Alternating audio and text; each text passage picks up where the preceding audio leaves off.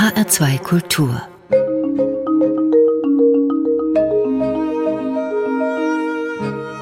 Doppelkopf Heute am Tisch mit Florian Nass. Gastgeber ist Andreas Bomber. Die Tour de France gehört in Frankreich zum kulturellen Leben. Die deutsche Stimme der stundenlangen und einzigartigen Fernsehübertragungen ist Florian Nass, Kollege hier im Hessischen Rundfunk. Dann kommen wir mal auf dieses Kapitel Vorbereitung. Was muss man vorbereiten? Man nimmt sich eine Karte, den Tourplan und guckt, wo fahren die entlang. So stelle ich mir das vor. Genau so ist es. Ich nehme mir meinen alten Michelin-Atlas, den nutze ich seit vielen, vielen Jahren. Für jedes Jahr brauche ich eine eigene Farbe, einen Farbstift und da male ich erstmal die komplette Tour ein. Da sehe ich schon mal, wo gibt's Verknüpfungspunkte. Wo waren wir schon mal? Äh, natürlich, meistens kommt man über den Tourmalet, äh, beispielsweise in den Pyrenäen, äh, berühmte Alpen- und Pyrenäenpässe. Wo habe ich Vorbereitungen, die ich nochmal rausgraben kann? Natürlich ist alles abgespeichert und digitalisiert. Aber ich merke dann schon, in welchen Regionen war ich vielleicht auch noch gar nicht. So, und dann beginne ich mich reinzustürzen. Ich habe eine große Ansammlung regionaler Reiseführer zu Hause im Bücherschrank stehen. Natürlich läuft heutzutage vieles übers Internet. So, und dann gibt's Etappen, die sind schnell abgehandelt, weil es dort wenig kulturelle Dinge gibt. Und dann andere, äh, mit denen man sich sehr genau auseinandersetzen muss. Es geht dann beispielsweise, wenn man durch die Region um Reims oder Verdun kommt, große Auseinandersetzungen mit den Weltkriegen und so weiter. Also es ist viel, viel mehr als Sportberichterstattung. Es ist sogar für mich mehr eine Kulturberichterstattung. Der alte Michelin-Atlas, der hilft in Frankreich besonders gut, weil man den Eindruck hat, dass sich in Frankreich nicht so viel ändert an den Straßenverläufen wie in Deutschland. Also da langt es durchaus mal 20 Jahre, bevor eine neue Umgehungsstraße gebaut wird, zumal die Tour ja nicht nur in Paris stattfindet, wo sich sehr viel ändert, sondern eben in der Region. Ist das das Reizvolle, dieses Kennenlernen dieses großen Landes, unseres Nachbarlands? Ja, es ist fantastisch und äh, es ist natürlich auch die Schnelligkeit, in der man die Bretagne, die Normandie sieht und drei Tage später befindet man sich schon in den Pyrenäen. Äh, es geht ja da nicht nur um Landschaften, die sich verändern, es geht auch um die Sprachen, die Dialekte, die es ja genauso in Frankreich gibt wie bei uns in Deutschland. Das ist ganz toll und es ist überraschend, ich meine, ich mache das jetzt seit deutlich mehr als 20 Jahren, dass es immer wieder Ecken gibt aus in Frankreich, in denen ich auch noch nie war, die auch vielleicht touristisch nicht so erschlossen sind. Da kommt die Tour de France selten vorbei geht natürlich auch darum, äh, Städte und, und, Regionen zu finden, die dieses Unternehmen auch sponsern und bezahlen und äh, Geld ausgeben dafür. Aber es gibt eben jedes Jahr auch immer eine Region, in der die Tour de France selten vorbeikommt, auch Orte, von denen ich vorher noch nie etwas gehört habe. Bleibt denn bei der vielen Arbeit noch Zeit, Sie reden von den Sprachen, von den Dialekten, von den anderen Menschen, den anderen Gewohnheiten, das auch noch irgendwie kennenzulernen? Oder ist die Tour de France nicht doch ein geschlossener Tross von ein paar tausend Leuten, die halt einfach von Ort zu Ort ziehen? Das hängt von der Organisation ab. Die Tour de France Berichterstattung der ARD wird vom saarländischen Rundfunk federführend begleitet und Schon immer war es so, dass wir als Reporter und auch die Techniker, die dabei sind, in kleinen Hotels untergebracht sind. Gerne auch in Logis de France, also in, in kleinen Unterkünften. Wo es immer noch was zu essen gibt. Wo es A, etwas zu essen gibt, aber wo man B, auch mit den Leuten, mit den Gastgebern zusammensitzen kann.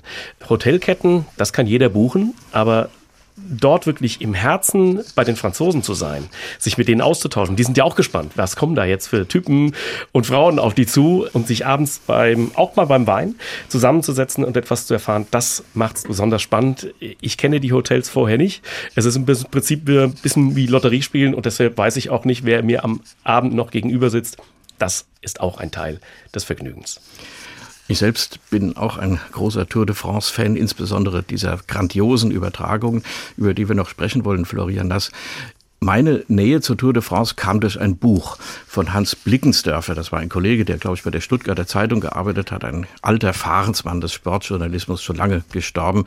Das war so in den 60er Jahren, muss das rausgekommen sein. Hieß einfach Tour de France und brachte den Deutschen dieses Rennen mit all seinen Geschichten, den Fahrern, den Nöten, den Kuriosa, den Landschaften näher. Und am Schluss schrieb er, das habe ich nicht vergessen, ach, das ist so anstrengend und für einen alten Mann wie mich, ich mache das nicht mehr. Aber im nächsten Jahr, wenn es darum geht, wer hinfährt, da bin ich doch wieder dabei. Ist das richtig beschrieben? Das würde ich glatt unterschreiben. Ich bin auch immer K.O. Ich bin noch nicht ganz so alt, aber mich zehrt das auch aus. Aber ich sehne den neuen Start immer herbei. Und ich weiß, als die ARD mal die Übertragung der Tour de France abgebrochen hat, das war im Jahr 2007 und ich nach Hause geschickt wurde als Kommentator, da habe ich auf einem Rastplatz auch mal angehalten und habe mir das alles nochmal von meinem Auge abspulen lassen und war sehr traurig. Ich habe diese Entscheidung rückblickend verstanden. Ich fand sie richtig, ich fand sie gut und trotzdem hatte ich Tränen in den Augen, weil ich mit dieser Tour de France doch sehr verwoben bin, obwohl ich nie Radsportler selbst war. Mhm, deswegen hätte ich jetzt gerade gefragt, was muss man eigentlich von Hause aus an Erfahrung mitbringen, wenn man so ein Rennen berichtet? Sie sind Handballer, ja. das weiß ich. Sie treten ja auch bei der ARD als der Handball, na, ich will nicht sagen Spezialist, aber als der emotionale und doch gleichzeitig nüchterne Reporter von großen Handballereignissen. Auch Fußball gehört natürlich auch dazu. Das erleichtert einem in so einem Fall ein bisschen die Sache, wenn man vom Handball was versteht. Aber Radfahren, wie kommt diese Begeisterung dafür? Ähm, ich habe, als ich beim Hessischen Rundfunk begann, Anfang der 90er Jahre als Sport, junger Sportreporter zu arbeiten, schnell Kontakt bekommen zu diesem Radrennen hier bei uns in Frankfurt am 1. Mai rund um den Henninger Turm hieß es damals noch. Ich hatte eine, durchaus eine Verbindung auch familiärerseits. Mein ältester Bruder ist Rad gefahren hier in Frankfurt ich fand diesen Sport immer begeisternd. Ich habe 1980, da war ich zwölf Jahre alt, in Frankfurt gestanden, als die Tour de France hier startete. Ein großer Tag, ein großes Wochenende für den hessischen Radsport, denn es ging ja auch nach Wiesbaden rüber. Ich habe mich da schon so ein bisschen in den Sport verliebt. Was für mich wichtig ist als Kommentator, dadurch, dass ich Sportler war, weiß ich, was es heißt, zu gewinnen und zu verlieren. Ich weiß, was es heißt, viel Trainingszeit auf sich zu nehmen. Ich würde einen Sportler nie niedermachen. Ich würde nie das Wort vom Versager in den Mund nehmen. Und ich glaube, das verbindet jeden Sportler. Dann ist es auch egal, ob man mal Radsportler war oder äh, Handballer oder Fußballer. Man muss sich damit auseinandersetzen, was bedeutet das für den Sportler. Das ist für mich ein wichtiger Einstieg, äh, gerecht zu sein in der Beurteilung und nicht ungerecht zu sein. Ich mag den Sport, den Radsport aber speziell deshalb, weil es diese Verbindung gibt aus Leistungssport, aus Gewinnen und Verlieren und natürlich auch diese Verbindung mit Landschaften. Und ich finde auch, dass das Verhältnis zwischen Deutschland und Frankreich, um auf die Tour nochmal speziell zurückzukommen, es ist das Herz Europas und es ist gerade jetzt von einer ganz großen Bedeutung auch für mich, so bin ich erzogen worden. Das Erstaunliche ist ja, dass die Tour de France, die 1903 zum ersten Mal durchgeführt wurde, vor dem Ersten Weltkrieg sogar durch Elsass-Lothringen gefahren ist. Also das, so hieß das damals Reichsland, was eben zum Deutschen Reich gehörte. In Metz hat sie oft Station gemacht. Da wundert man sich auch, wieso die Behörden das zugelassen haben, weil es ja doch sehr viele Schwierigkeiten gab zwischen Deutschen und Franzosen in der Zeit.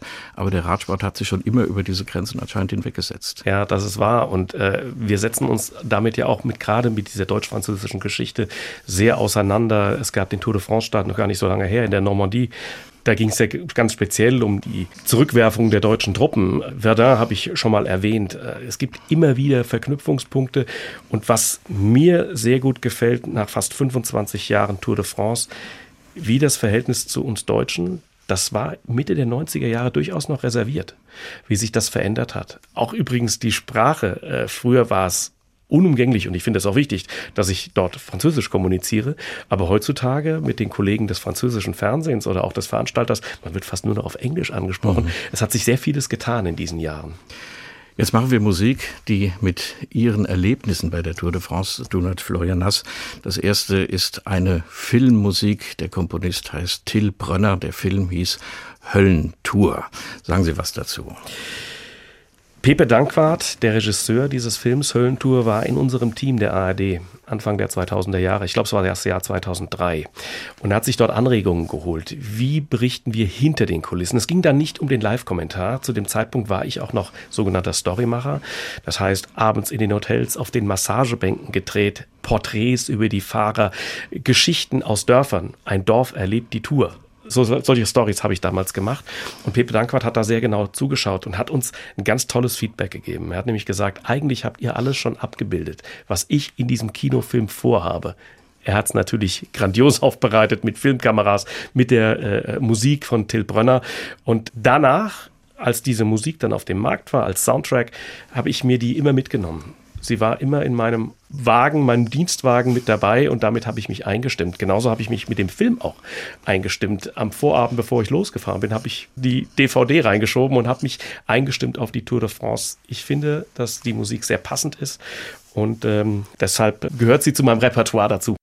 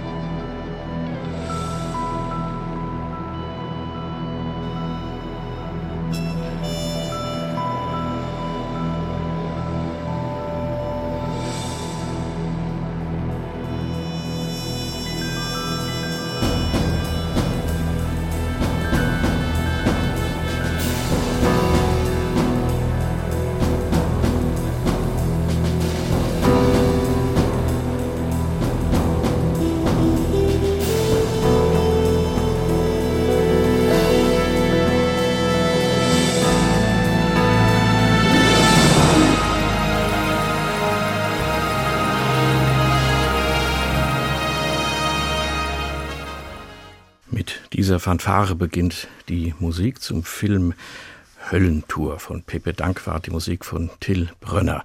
Florian Nass, die deutsche Stimme der Tour de France, zu Gast in Doppelkopf in H2 Kultur. Dieser Film kam 2004 heraus Sie haben es angesprochen, der Ausstieg der ARD aus der Tourberichterstattung, das war um diese Zeit, da ging es um Doping dieses riesige Thema, was dem Radsport so sehr geschadet hat. Da wurde viel drüber diskutiert. Sie haben es verstanden, dass man die Entscheidung trifft. Ich ehrlich gesagt habe sie nicht verstanden, weil es genug andere Sportarten gibt, die ja auch Doping belastet sind. Ich denke an die Wintersportdisziplinen, an Schwimmen, an Leichtathletik, das selbstverständlich wenn auch nur im Rahmen von Europa- und Weltmeisterschaften oder Olympischen Spielen ja auch gezeigt wurde. Und wenn man den Kanon noch etwas erweitert um Betrug und Korruption, dann dürfte man auch keine Fußball-Europameisterschaft oder gar Weltmeisterschaft mehr zeigen. Also da wurde mit zweierlei Maß gemessen und man hat den Menschen, die sich an diesen tollen Bildern des französischen Fernsehens und diesem rasanten Sport erfreuen, ja, man hat ihnen dann das Spielzeug und das Sommervergnügen weggenommen. Ich erlebe das, wenn Sie am Mikrofon sitzen, Florian, dass die ja, die Doping-Thematik schon immer wieder hochkommt. Das müssen Sie, das sollen Sie, das dürfen Sie.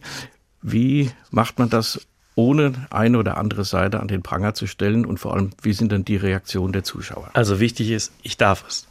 Mir hat nie jemand, mein Chef, meine Chefin bei der Tour de France, Programmchefin, gesagt, behandle das Thema so oder so. Es gab nie eine Vorgabe der ARD. Ich war immer völlig frei in meiner Beurteilung. Das hat mir sehr, sehr gefallen.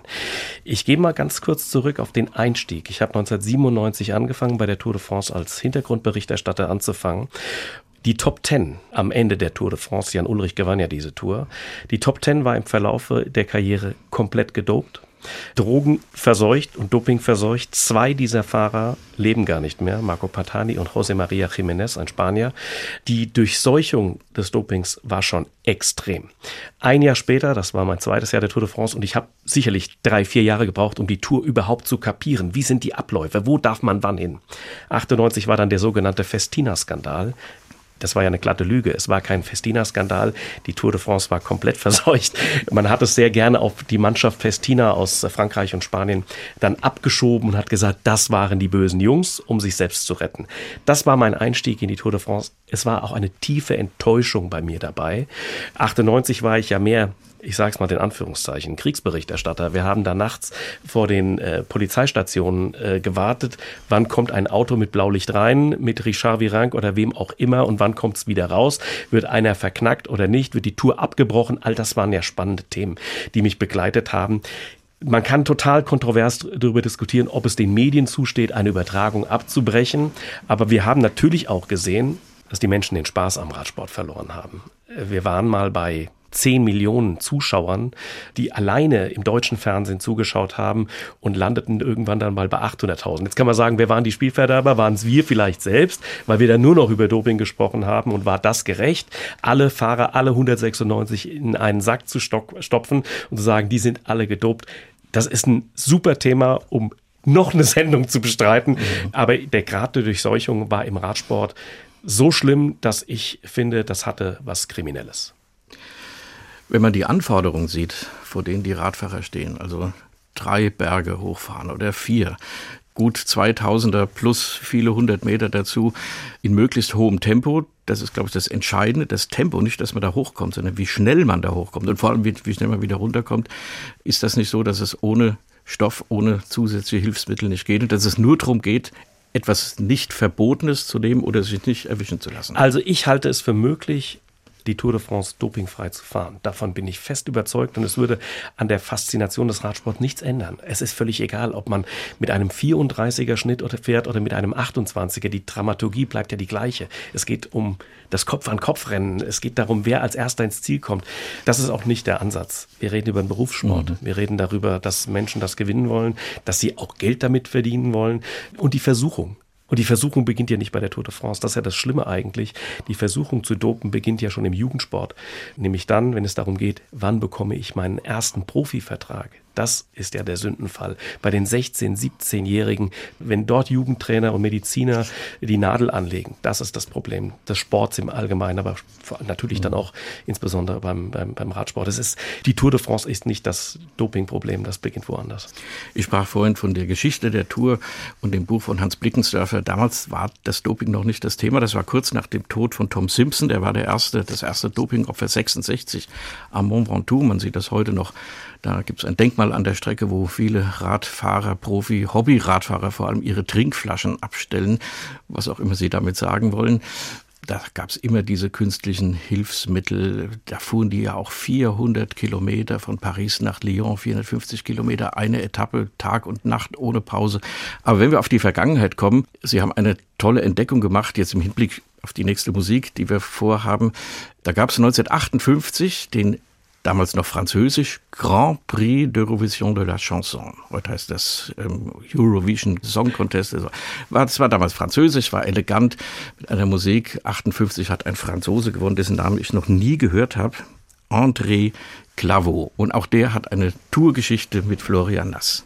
Ja, und zwar führte die Etappe damals durch das Departement Tarn im Süden Frankreichs und zwar durch einen kleinen Ort Brassac auch noch nie was davon gehört. Und die Tour kommt dort auch nicht allzu häufig durch.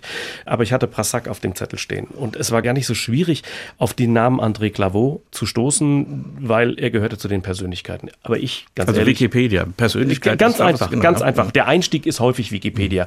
Dann tiefer reinsteigen in die Materie. Das ist das Interessante. Wikipedia kann wirklich nur ein Einstieg sein.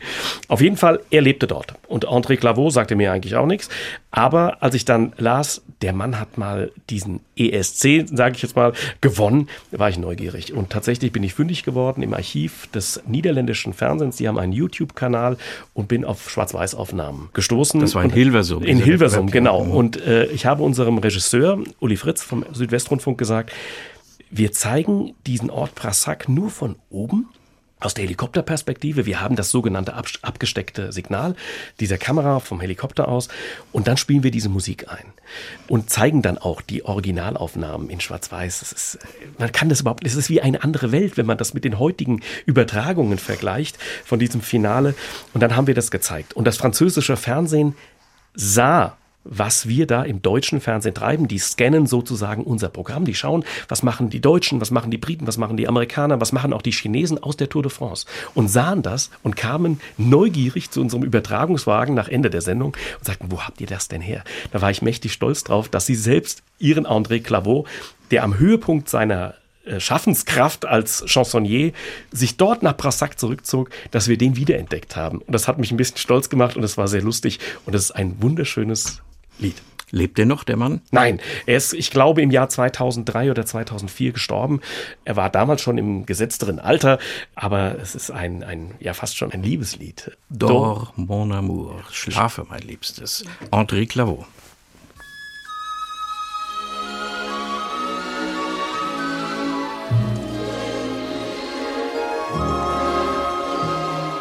Dors, mon amour le soleil est encore loin du jour.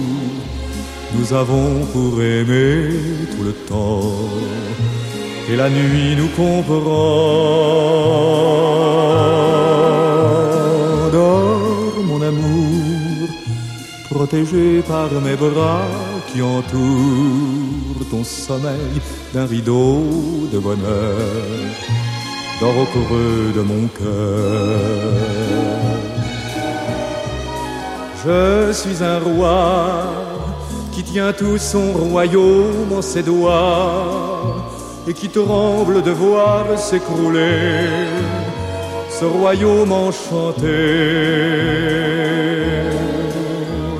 Dors, mon amour, ma princesse enfermée dans sa tour, avec tous les refrains de la nuit princesse endormie.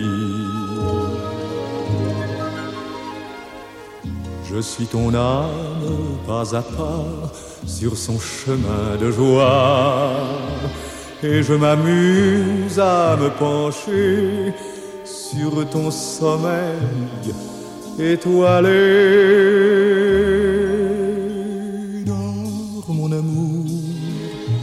Soleil est encore loin du jour.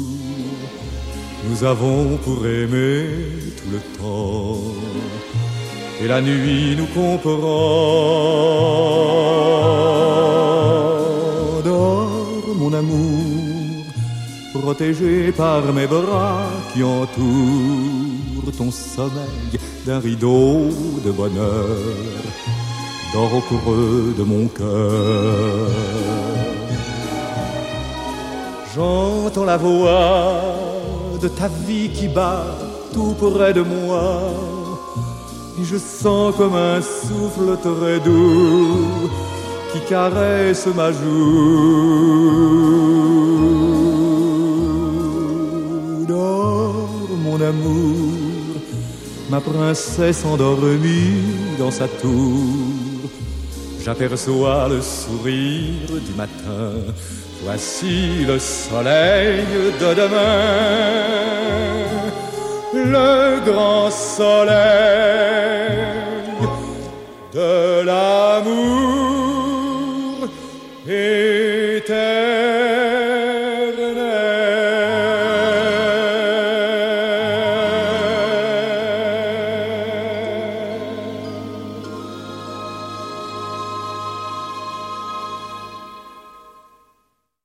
schon Amour, dann gleich Eternel. In der französischen Chanson Ewige Liebe, Dors mon amour. Mit diesem Lied, mit dieser Chanson gewann André Clavaux 1958 den Grand Prix de l'Eurovision de la Chanson in Hilversum. 1957 übrigens war dieser Wettbewerb in Frankfurt im Sendesaal des Hessischen Rundfunks mit dem Tanzorchester, Tanz- und Unterhaltungsorchester unter Willy Berking. Ich weiß nicht, ob es davon auch eine YouTube-Aufnahme irgendwo gibt, Florian Nass. Das sind andere Zeiten, andere Welten, in denen man da zurücktaucht, in der es auch schon eine Tour de France gab. Ich weiß gar nicht, wer der Sieger in dem Jahr Oh, war.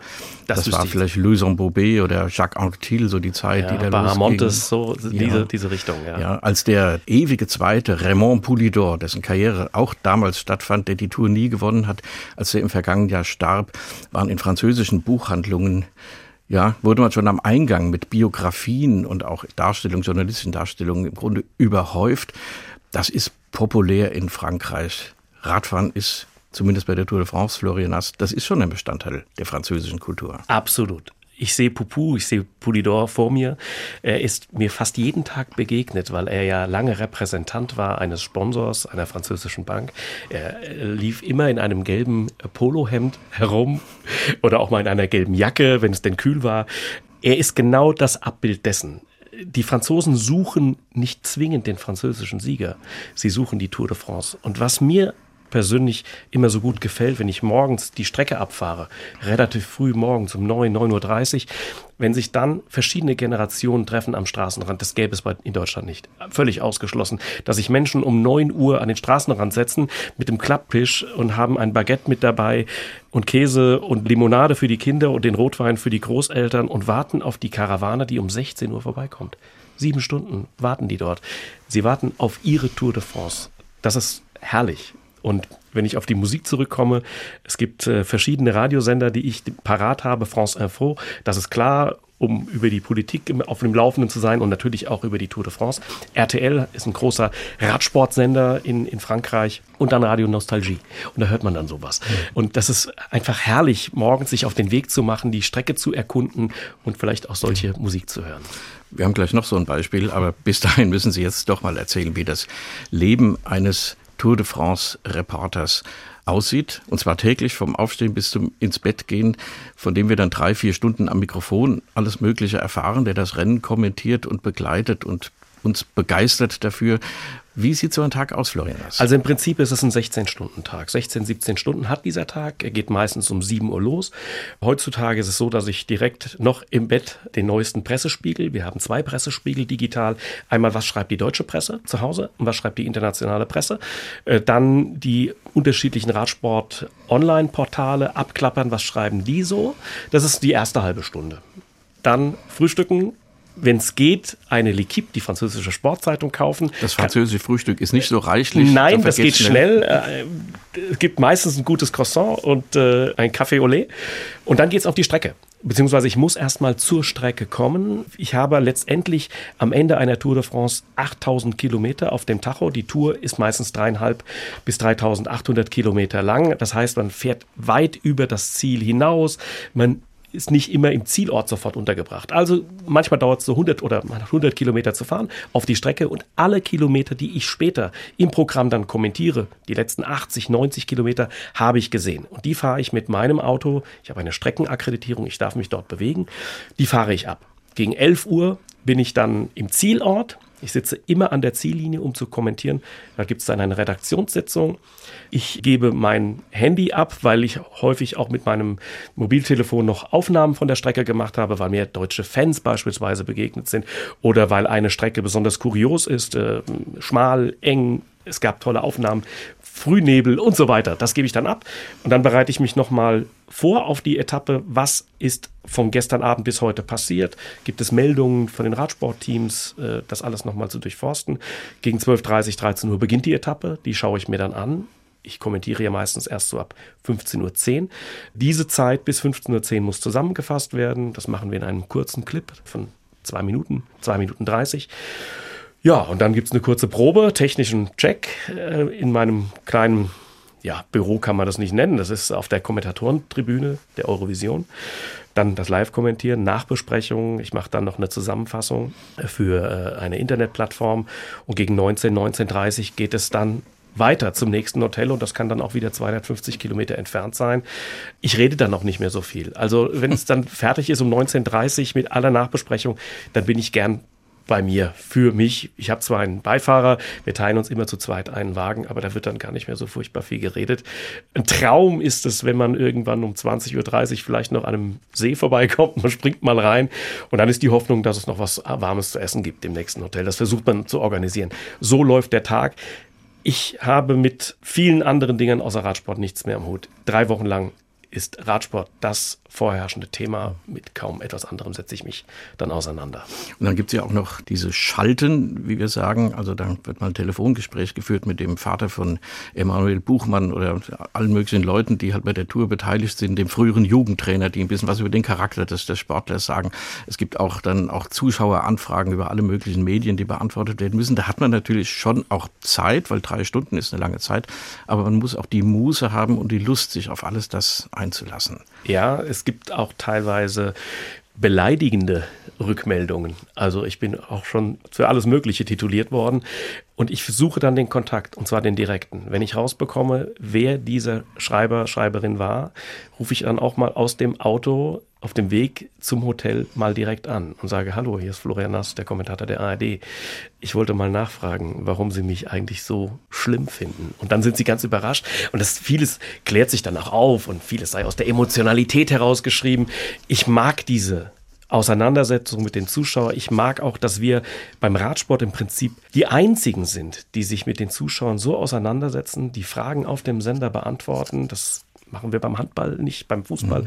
bei den Olympischen Spielen nicht. Aber ich finde es eine, eine Wertschätzung gegenüber unseren Zuschauern. Und deshalb macht mir das so viel Spaß. Und wenn ich dann so einen Experten neben mir sitzen habe wie Fabian Wegmann, äh, mit dem ich das seit zwei Jahren ja gemeinsam kommentiere, der dann auch aus der Sicht des Profis etwas erläutern kann, dann macht das doppelt Spaß. Also es ist irgendwie wie eine Gemeinschaft, die zusammenfindet. Wie weit geht es mit den Emotionen? Ich erinnere mich an ein Beispiel, liegt ein paar Jahre zurück. Da war gegen Ende des Rennens, das war da in der Gegend von Culose beim, beim Grand Colombier, einem wenig bekannten Berg im Süden des französischen Jura.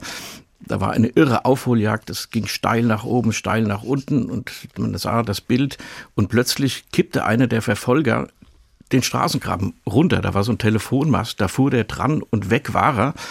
Und er sagte Florian Haas, du meine Güte, oh Gott, oh Gott, irgend sowas. Und da war die Übertragung zu Ende, weil brisant gesendet werden musste. Das war so den Anfängen des Wiedereinstiegs der Berichterstattung.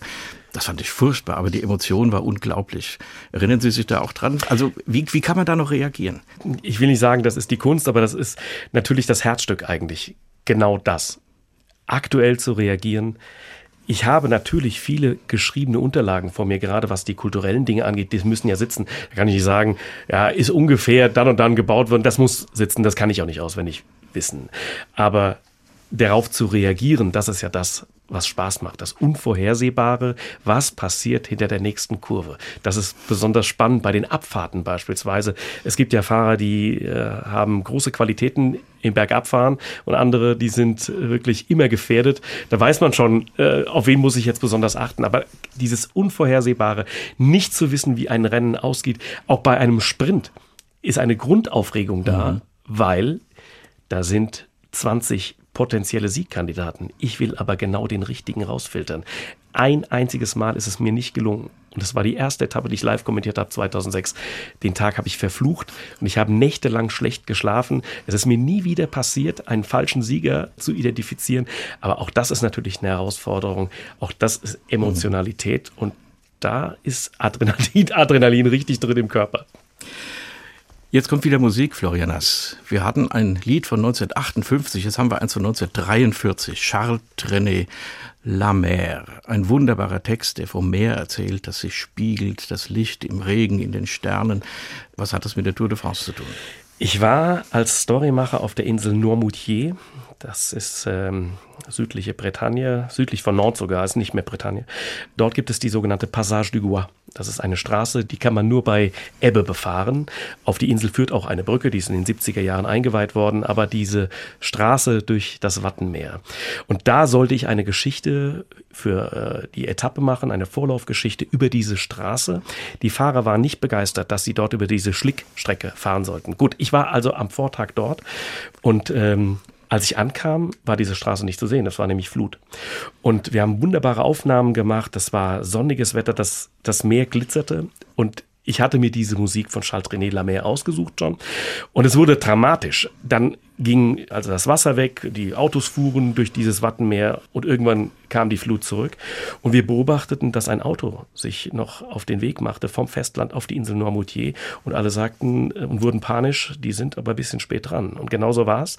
In diesem Auto befand sich eine junge Familie, zwei kleine Kinder, Vater und Mutter, und die retteten sich auf Rettungsinseln, beziehungsweise der Vater mit den zwei Kindern auf dem Arm kam gerade noch zu Fuß auf die Insel. Das Auto, da machte es Schwupp und die Wellen verschlangen ist. Das war hochdramatisch, aber es ging ja gut aus. Und dann habe ich unter diese Bilder die Musik gelegt von Charles René und es hat mir sehr gut gefallen. Und deshalb habe ich dazu immer eine besondere Beziehung und werde immer diese Bilder von der Insel Noirmoutier sehen.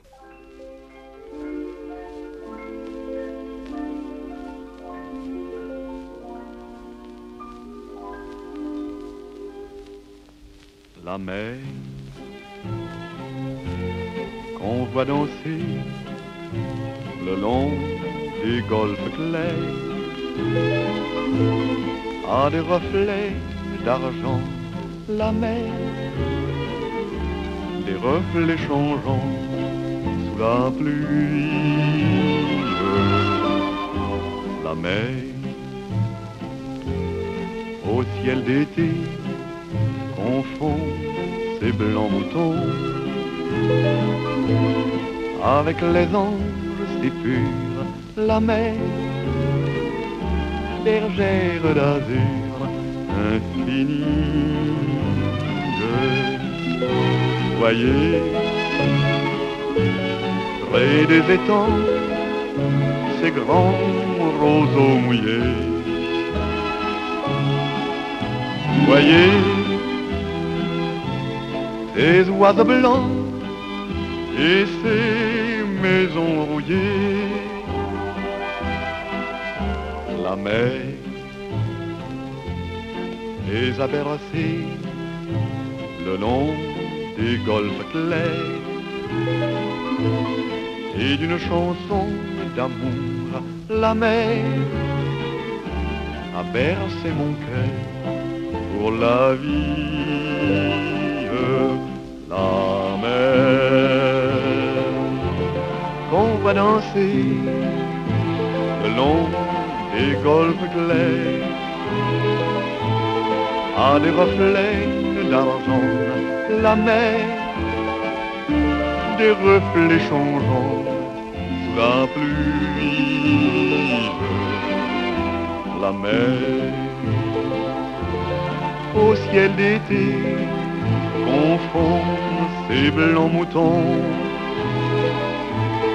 avec les anges si purs, la mer, bergère d'azur infini.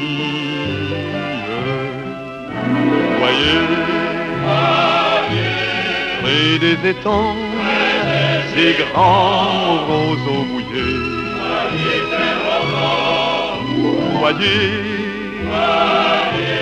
ces oiseaux blancs et ces maisons rouillées. La mer, les a bercés le long des golfes clairs et d'une chanson d'amour là-bas a bercé mon cœur pour la vie.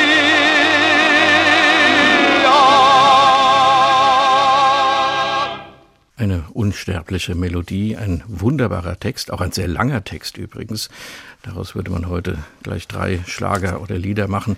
Charles René Lamer mit besonderen Erinnerungen von Florian Nass. Zu Gast in Doppelkopf in H2 Kultur, der deutschen Stimme der Tour de France bei den Übertragungen dieses Radrennens, dieses französischen Kulturguts, so möchte ich es mal nennen, im deutschen Fernsehen. Zu dem Rennen Florian Nass, zu dem Rennen an sich, zu den sportlichen Leistungen, den vielen Unwägbarkeiten, der unendlichen Langeweile von Flachetappen durch die Normandie oder durch die Kornfelder der Champagne, den dramatischen Ankünften, den Sprints, auch den Bergfahrten, diesen Abfahrten und was da alles sich abwechselt bei der Tour de France, gehören zwangsläufig auch diese Bilder, die das französische Fernsehen produziert, auch mit den Kultureinsprengseln. Was mich immer interessiert, wie machen die das, die Franzosen? Diese epischen Übertragungen, stundenlang zeigen die ihr Land, alles klappt, es ist immer gut, immer schön und immer faszinierend. Ja, wir haben uns damit sehr auseinandergesetzt. Wir haben danach gefragt, natürlich, weil viele Zuschauerinnen und Zuschauer das wissen wollten. Wie entstehen diese Bilder? Es ist ein hoher technischer Aufwand. Das fängt schon damit an, dass sie sieben Motorradkameras unterwegs haben. Sie haben zwei Kameras an Helikoptern befestigt, äh, sogenannte Flearcams. Das sind äh, sehr stabile Bilder, die geliefert werden. Aber dahinter steckt die Idee des Regisseurs. Er fliegt diese Strecke mehrfach mit dem Helikopter ab, die komplette Strecke und er hat ein Drehbuch. Er weiß genau, der Helikopter fliegt von links rum um den Kirchturm, dann müsste ihm das Fahrerfeld von vorne entgegenkommen. So entsteht, das ist eine Komposition von Fernsehbildern, deshalb sieht das so fantastisch aus. Und ich versuche das fast täglich zu erwähnen, die große Leistung der Kameraleute, speziell natürlich auf den Motorrädern, weil das ist Akrobatik pur, aber auch diese Komposition der Bilder. Das ist faszinierend und da kann man immer nur Danke sagen. Dahinter steckt natürlich auch ein hoher finanzieller Aufwand. Äh, pro Tag werden mehr als eine Million Euro ausgegeben, um diese Übertragung zu gewährleisten. Aber das Geld kommt natürlich rein durch die internationalen TV-Rechte, die ja bezahlt werden müssen. Aber das lohnt sich. Also es ist äh, fantastisch. Ich habe selten im Fernsehen eine Sportübertragung gesehen, die diese Qualität hat. Ja. Und dann lernt man unglaublich viel als Zuschauer über die französische Landschaft. Es gibt ja Burgen und Schlösser und Kirchen und was nicht alles überall. Auch Denkmäler, auch aus der neueren Zeit. Sie haben vorhin angesprochen, diese schrecklichen Dinge aus dem Weltkriegen, auch aus dem Ersten Weltkrieg. Die Tour war, glaube ich, 2014 in den Vogesen gewesen, wo man diese ganzen Stellungen abgefahren hat. Schon grausig, wenn man sich überlegt, dass das gerade mal 100 Jahre her ist. Die Tour gab es schon, aber es war Krieg. Ähm, wer sucht das alles aus? Und das muss man dann auch alles kommentieren und da muss man sich auch irgendwann an der richtigen Stelle reinschneiden. Wie geht das? Ja, also erstmal die Route äh, wird natürlich von der ASO, von der Amaury Sport Organisation festgelegt. Es geht immer darum, wie verknüpft man die Jubiläen, Jahrestage damals in der Normandie äh, ging es natürlich um den Stichtag. Den D-Day. Ja. Den D-Day, mhm. den wollte man natürlich treffen. Und dann versucht man zu kombinieren, welche Städte, welche Regionen haben sich gerade beworben. Was, äh, wo waren wir vielleicht auch viele Jahre nicht mehr? Extrembeispiel ist Brest beispielsweise in der Bretagne, ganz oben gelegen im Nordwesten. Dort kommt die Tour de France selten hin, weil man natürlich unglaubliche Wege dann zurücklegen müsste. Gleiches gilt für Nizza im äußersten Südosten gelegen. Man muss ja eine, eine, eine Strecke auch fahrbar machen, erlebbar, möglichst wenige Transfers. Also da geht es um die Verknüpfung. Wo will ich historisch mal wieder hin? Gibt es dort etwas, äh, was vielleicht vor 50 oder 100 Jahren war? Und welche Städte haben sich beworben? Wie verknüpfe ich das dann? Und, äh, und dann geht es für den Streckenmacher natürlich darum, eine Strecke zu konzipieren, die sehenswert ist, die Sehenswürdigkeiten zu tangieren und natürlich auch Straßen und Strecken zu finden, die vielleicht noch nie befahren wurden. Alpenpässe zu finden, das ist ganz schwierig. Aber in den Pyrenäen gelingt das immer wieder mal. Porte Balès ist vor vielen Jahren eingeführt worden. Das war lange Zeit nur ein Feldweg. Der wurde dann extra für die Tour de France asphaltiert und jetzt fährt man regelmäßig drüber. Also ich bin, finde das auch bewundernswert, solche Strecken und Straßen zu finden äh, und sie dann zu präsentieren. Ja, wer nach Frankreich mit dem Fahrrad gerne fährt, der muss als Geheimtipp mitnehmen, da wo die Tour letztes Jahr gefahren ist. Da sind die Straßen jetzt gut. Genau so ist es. Genau, also es ist wirklich ein Segen teilweise, für, gerade für abgelegene Regionen in denen wenig Geld in die Hand genommen wird. Aber wenn die Tour de France vorbeikommt und die Straßen sind nicht in keinem guten Zustand, dann gibt da, kommt da einfach mal eine neue Asphaltdecke drüber. Im Fernsehen schaut man nach den Quoten, auch im öffentlich-rechtlichen Fernsehen schaut man nach den Quoten. Wer guckt zu? Weiß man das? Ja, es gab eine Untersuchung, die liegt jetzt ein paar Jahre zurück, aber ich habe keinen Zweifel, dass das heute noch gilt. Wir wissen, dass vor allem unter der Woche, also werktags, 15, 16 Uhr. Viele ältere Zuschauer dabei sind mit einem hohen Bildungshintergrund die viel Wert auf kulturelle Hintergrundinformationen also, also gerade diese Sachen. Ja, und ja. letztendlich teilt sich der deutsche Fernsehmarkt, das muss man ja ehrlicherweise sagen, auch auf. Es gibt ja auch noch unsere Mitbewerber Eurosport, die haben sehr viele rein Sportinteressierte, die bei ihnen einschalten. Das ist auch total in Ordnung. Wir versuchen beides. Wir versuchen die Sportübertragung zu machen, aber auch die Kulturübertragung. Das unterscheidet uns ein bisschen von unseren Mitbewerbern. Aber wir wissen, bei uns sind viele ältere Menschen dabei, die an kulturellen Informationen sehr interessiert sind. Vor diesem Hintergrund wünschen wir uns, Florian Nass, dass die Schönheiten dieses Landes und seine vielen kulturellen Ereignisse, Begegnungen, die Geschichte weiter zu erfahren und zu lernen. Das ist ja sehr vielfältig, ähnlich wie in Deutschland. Man könnte auch so eine Deutschlandtour aufziehen, aber das wäre ein anderes Thema. Wüsste ich auch viele Strecken, die man fahren könnte. Wenn der letzte Tag naht, Champs-Élysées, das ist das Ziel der Radfahrer, das ist das Ziel dieses ganzen Tross, der ein paar tausend, viertausend Leute vielleicht umfasst, die dann da alle nach Paris kommen. Was, das ist unsere letzte Musik, die Schlussmusik aus dem Film, mit dem wir angefangen haben, Höllentour. Was geht dann in dem Reporter vor? Sagt er dann, endlich ist es vorbei oder schade? Die letzte Etappe ist ein eigenes Rennen, weil es ist nicht mehr Frankreich, es ist Paris. Das klingt unlogisch, aber es ist tatsächlich so. Wir sind dann in einer in der Metropole. Vorbei ist es mit der Fahrt vorbei an Flüssen, verlassenen Bergregionen der Auvergne. Es ist auf einmal ein Höllenlärm. Alles ist bunt, alles ist voller Menschen.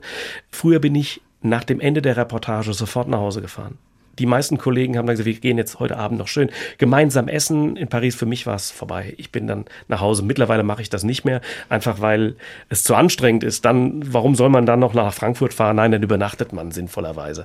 Aber eigentlich war für mich das Thema durch. Und ähm, die Stimmung verwandelt sich total, wenn man dann am Morgen der letzten Etappe nach Paris eintaucht. Es ist wirklich und wahrlich das Ende. Die Zuschauer sind komplett anders gekleidet. Die Frauen kommen in Kleidern und hohen Schuhen, die Männer tragen plötzlich Jacketts am Streckenrand. Das hat man vorher bei der Tour de France nie gesehen. Da saßen sie alle in Sandalen und Badelatschen. So und verwandelt diese, sich die Tour. Diese, diese Teufelchen, die dann und die ganzen Leute, die bei den Bergetappen vor den Fahrern herfuchteln, wo man ganz verrückt wird, wenn man denkt, wie können die da noch fahren, wenn diese Zuschauer, die praktisch die Wege zustellen. Die wahren Fans, die die Tour begleiten, sind nicht mehr in Paris die sind auf dem Heimweg. Es ist wie ein Eventpublikum, das dann kommt. Es sind Fanclubs der Fahrer. Das ist auch super. Es hat alles total seine Berechtigung. Aber ich habe ja auch äh, früher als Storymacher Menschen begleitet. Ich habe mal zwei junge Damen aus Düsseldorf begleitet und habe einen Film über die gemacht.